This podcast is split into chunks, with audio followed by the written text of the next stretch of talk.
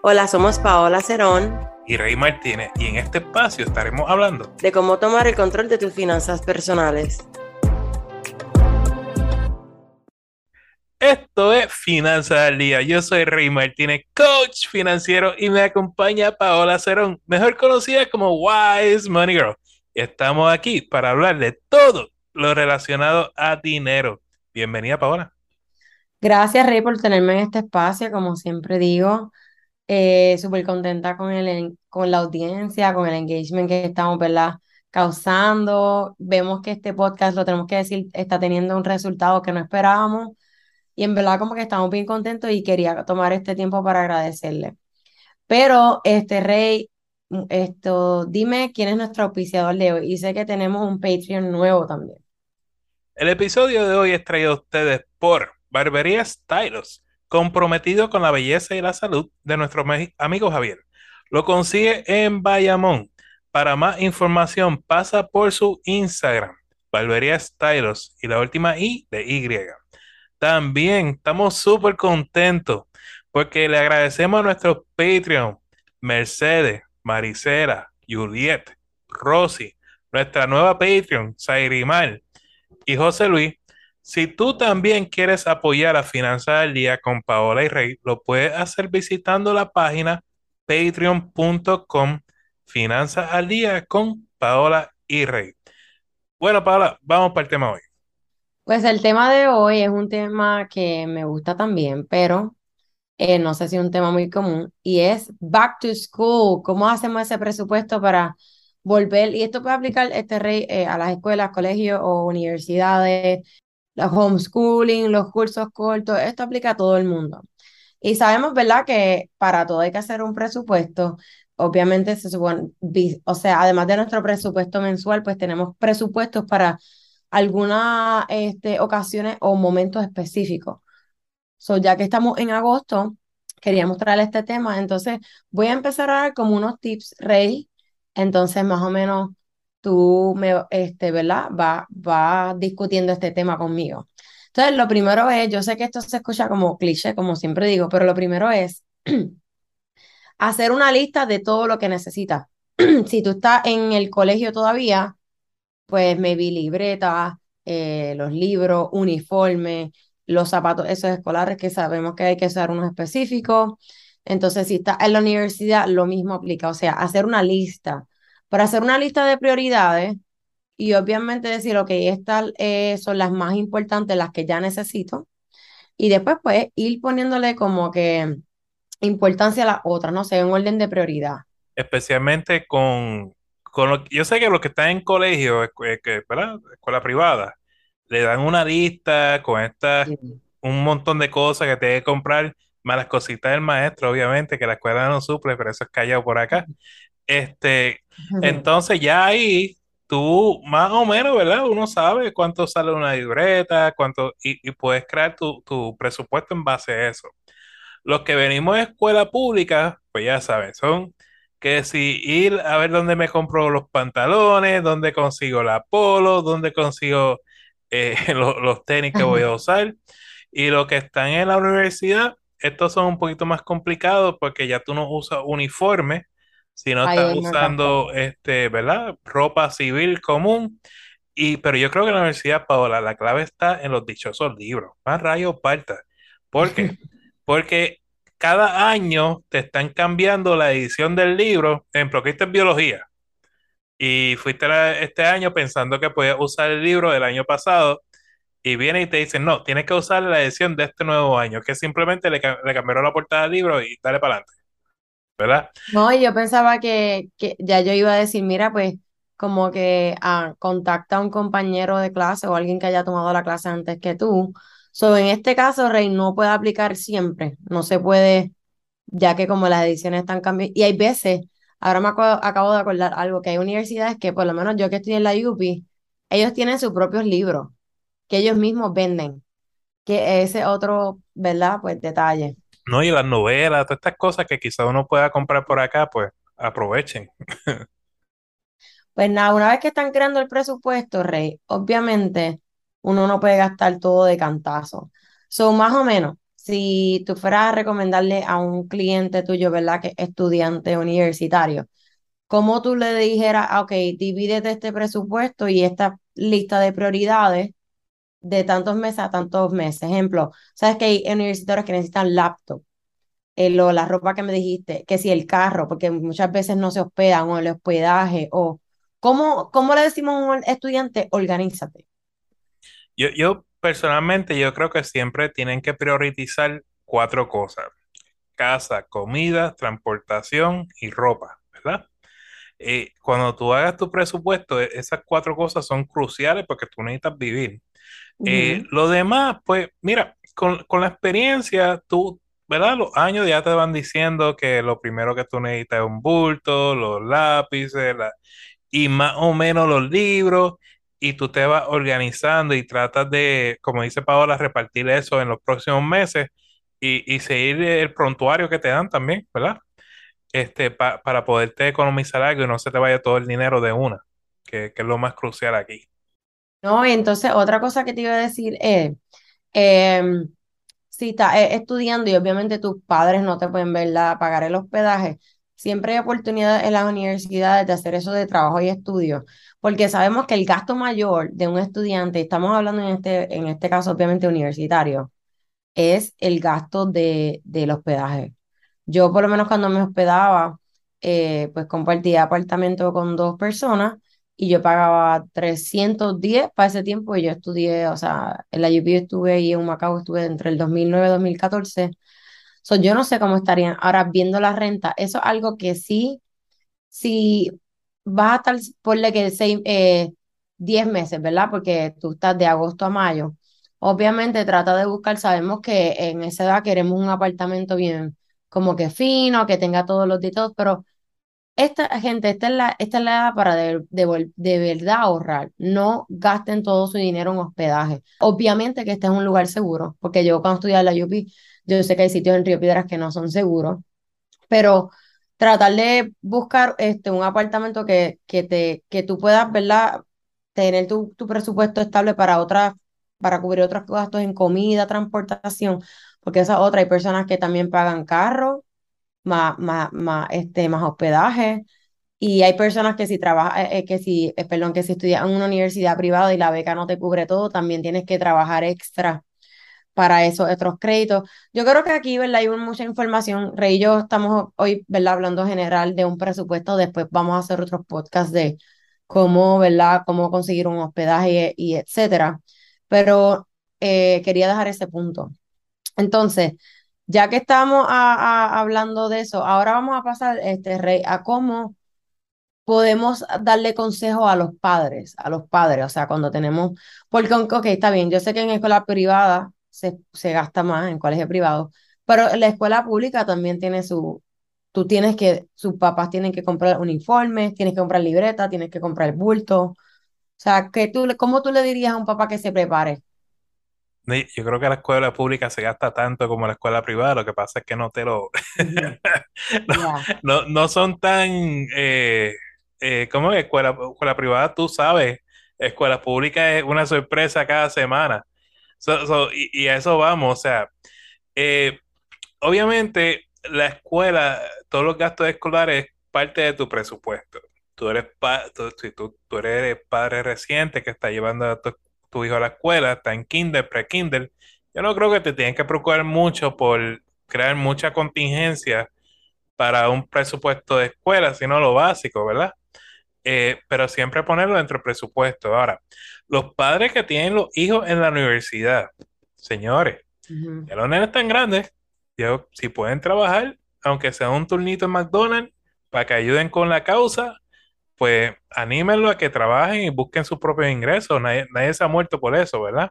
Dicen, Paola, que una persona que trabaja durante la universidad tiende a sacar mejores notas porque como tienes menos tiempo para, para hacer cosas, literalmente el tiempo que te sobra lo usas para estudiar.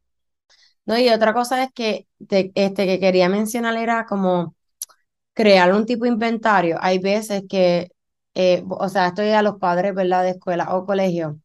Si tú ves que los zapatos no están muy como gastados, no es que estoy diciendo que seamos macetas, pero si los, hay uniformes y camisas que están buenas o pantalones o cosas que tú crees que tú puedas, porque por ejemplo, puedes tener dos uniformes viejos y dos uniformes nuevos. Yo me acuerdo, sí, mi mamá para el colegio me compraba uniformes nuevos, pero también si había uno viejito por ahí, pues uno también lo usa. También yo, yo no sé si en la escuela pública tienen uniforme de educación física, que eso es otro gasto adicional, pero también sí crear un inventario, se me había quedado esa parte, Rey, como crear un inventario de lo que tú tienes en tu casa. Entonces, si eres este universitario, mira, hay veces que hasta tus papás, cosas que te hagan falta para el apartamento, que si vajillas o, o los sartenes, o, o sea, se escucha así medio loco lo que estoy diciendo, pero hay veces que hasta tus papás, ¿verdad? Te, eh, te pueden dar la mano en, en, eso. Y otra cosita es que entiendo, eh, Rey, que hay algunos estudiantes que le dan los cupones. No sé cómo cualifican en eso, pero, y no es que quiera fomentar, ¿verdad? Que no depende del gobierno. Obviamente, si esto es una ayuda temporal, no es como que vas a estar viviendo el gobierno esto es una, una, decisión bien propia de la familia y, y, nadie lo va a criticar porque obviamente cada cual sabe la, situación económica en donde uno se encuentra. Hay, hay muchachos que prefieren decir ante, ¿verdad? Eh, ya se sienten independientes, prefieren declararse independientes en términos de, de su estatus civil, de que ya están, ¿verdad? Por ellos mismos. Por ende, como no tienen un ingreso grande, a veces están trabajando en un fast food, eh, pueden cualificar para beneficios de, de, cupones, lo que es, ¿verdad? Eh, alimentos, igual la luz y el agua, otros beneficios que le corresponden. Que si la situación, y, mira, tu hijo está estudiando, te está forzando, pues quizás estos beneficios a la misma vez sabes que te tienes que reunir con un contable porque hay una, unas situaciones con respecto a tus planillas o los taxes que también se van a ver afectados. Así que esa decisión la tomas con un contable, ¿está bien? No, porque necesitas saber las repercusiones de esa decisión. Me gusta eso del contable porque yo creo que también hay veces, obviamente, que los estudiantes pueden cualificar para, uh, para un reimbursement de los taxes. Este, lo otro, Rey, que yo recomiendo es buscar cupones, estar pendiente de las ventas sin IVA, yo creo que ya para este tiempo ya la pasaron, y estar pendiente a los SEO. No, ojo, no porque esté en SEO significa que lo vas a comprar, pero algo que se ajuste y esté dentro de tu presupuesto. No es que vayas como un, lo, como un loco, una loca a comprarte a toda la ropa que está en especial, sino que, tú sabes, cosas o a la tienda de, de estos escolares, eh, ¿cómo se dice? De productos escolares.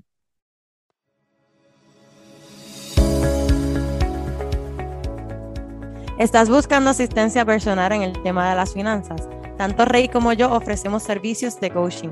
Para contratarme me pueden conseguir en Wise Money Girl en Instagram y a Rey lo pueden conseguir en su página web Finanzas con Rey. Cada podcast estaremos contestando al menos tres preguntas que nos llegan tanto por el podcast o por las redes sociales. Y aclaramos que toda información es para uso educativo. Siempre consulten con un asesor financiero o con una entidad bancaria antes de tomar cualquier decisión financiera. Bueno, Rey, nuestra primera pregunta de hoy es de Gilberto. Y dice, yo tengo una casa alquilada por 500 dólares. Tasó en 150 mil. ¿Es una buena inversión? Vamos, a hablar de este momento. Y esto ya el tema de bienes raíces. Hay, hay una regla básica, eh, por lo menos que yo utilizo, y, y esto es algo muy personal mío. Si yo no puedo alquilar una propiedad por un por ciento de su valor de tasación no es una buena inversión. Me explico. En este caso, esa casa tasó 150 mil dólares. Un por ciento sería 1.500 dólares.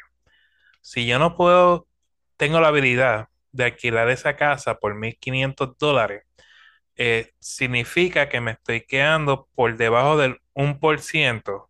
Y si tú multiplicas un por ciento por 12, 12%.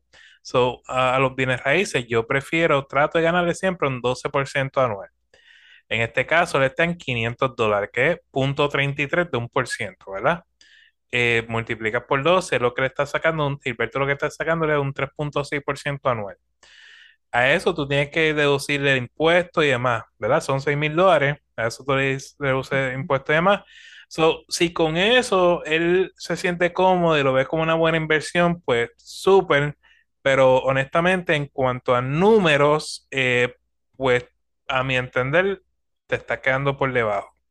Eh, que, Yo que- estaría asumiendo como que si la está alquilando a 500 dólares, de verdad está cubriendo todo lo que esa propiedad requiere, como el mantenimiento, el agua, la luz, o la jardinería, o se rompió una tubería, o tienes que arreglar algo de la electricidad, como que no sabemos si tú la estás alquilada con, con- lo tienes alquilado con contrato, si es algo que te está cubran- cubriendo de algo que te pase. So, yo, com- como estamos aquí asumiendo, estoy de acuerdo con lo que dice Rey. Y también te aconsejaría, ¿verdad? Buscar un abogado, buscar a alguien y quisiera un contrato de, de estos así como que, este, que se hacen como para protegerte y también, como, como decimos siempre, hacer una lista de los expenses que, saca, de, que tuvo, que se incurren en esa casa. Porque yo no creo que 500 dólares cubra tanta cosa para una casa, ¿entiendes? Como que es bien yo poco. subiría la renta, de verdad que sí, porque uno puede hacer dinero en real estate cuando tú inviertes, pero para mí tú hacer la, eh, dinero cuando compras ya tu segunda casa y estás viviendo de eso es como un pase, como un in- ingreso pasivo, ¿verdad? So, pero Incluso yo, yo diría, Paola, que eh, hay que ver cuánto es el principal de ese préstamo, si es que tienen préstamo hipotecario, pero asumiendo mejor de los casos que no tenga ningún principal, eh, o sea, que no haya un préstamo, eh, quizás tú puedas vender esa propiedad, sacar esos 150 mil, invertirlo en otra propiedad que te genere los 1500. Y como uno sabe eso, simplemente busca la- la- las casas de los vecinos, que en cuánto se están alquilando, y eso te va a dar una buena idea en cuánto tú puedes alquilar esa, esa propiedad. eso es bueno estar pendiente, ¿verdad? A, a cómo están los vecinos, porque entonces está a la par en el mercado. Bueno, Rey, este, vamos a nuestra segunda pregunta. Viene de Pito 79. ¿Por qué un préstamo convencional conviene más? Cuando hablamos de préstamos, y, y, oye, estamos ahí con los bienes raíces. Cuando hablamos de préstamos eh, hipotecarios, existen varios tipos. Lo- los más comunes viene siendo un convencional, un FHA, un rural y veterano. ¿Qué pasa?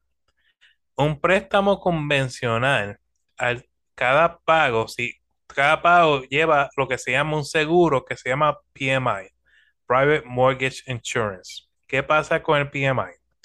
El PMI, si tú logras llevar el balance de ese préstamo a 80% del valor de la propiedad, o sea que si la propiedad vale 100 mil dólares y tú llevas ese balance a 80 mil dólares, tú puedes pedirle al banco que te quite el PMI, haciendo que el pago mensual disminuya y lo- logrando que tú pagues esa propiedad más rápido. Al contrario de un FHA y un rural y un veterano, en ese caso no, no te van a quitar ese, ese seguro.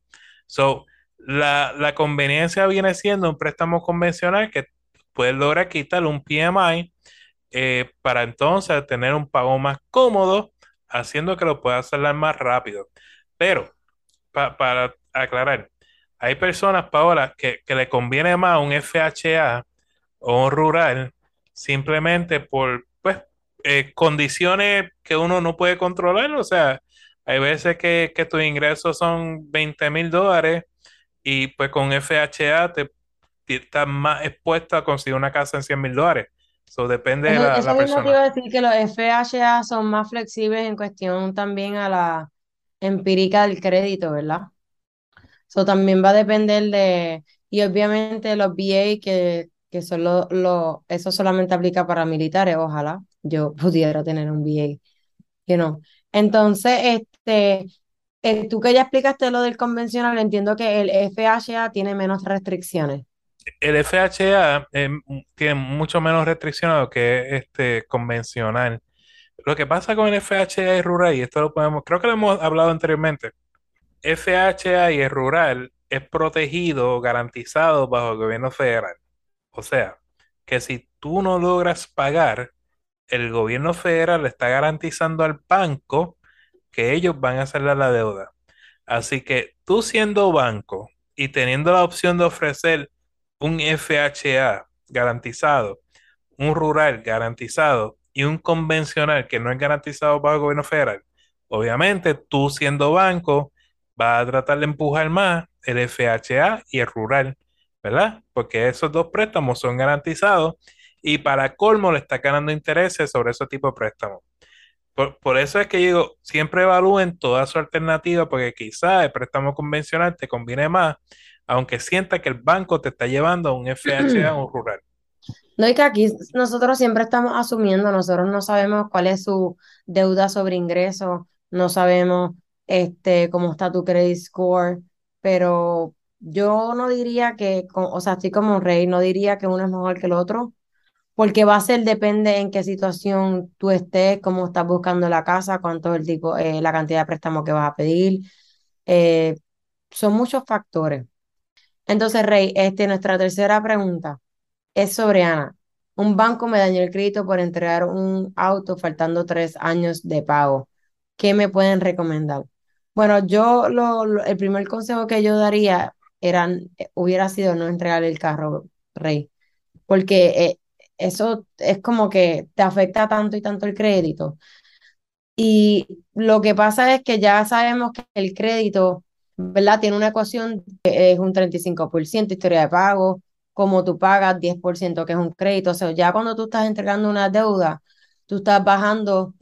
Es como cuando cierras una tarjeta de crédito, que por que llevaste mucho tiempo con, esa, con ese préstamo o esa tarjeta de crédito, una vez tú cierras una cuenta o tú entregas algo, es como si ese tiempo tú lo hubieras perdido y estuvieras yendo para atrás. No sé si me expliqué bien.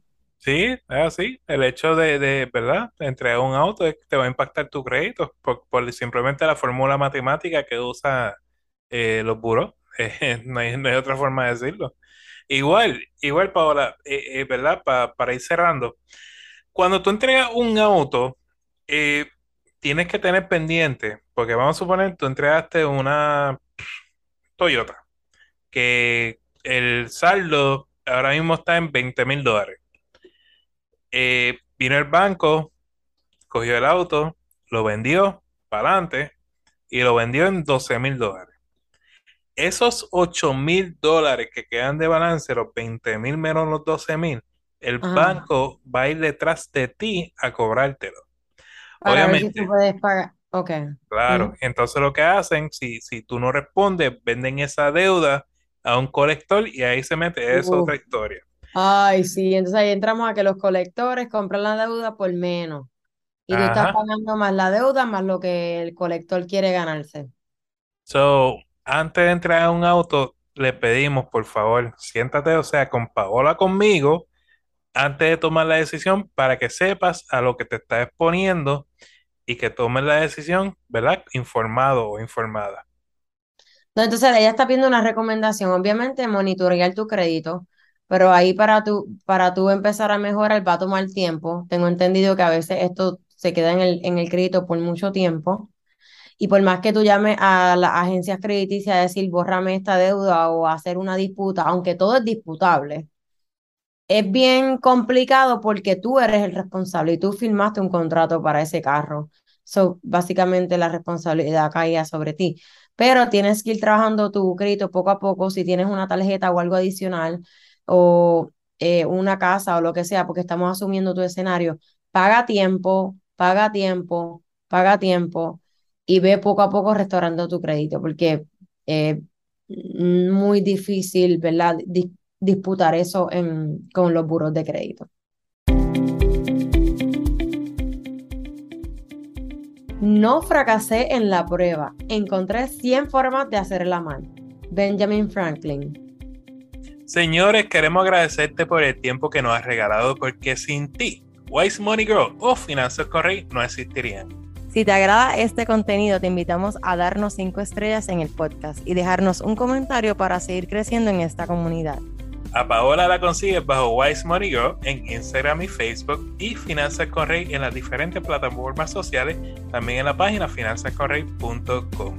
Señores, recuerden, vivan como nadie para que luego puedan vivir como nadie y sobre todo sueñen en HD. You got this.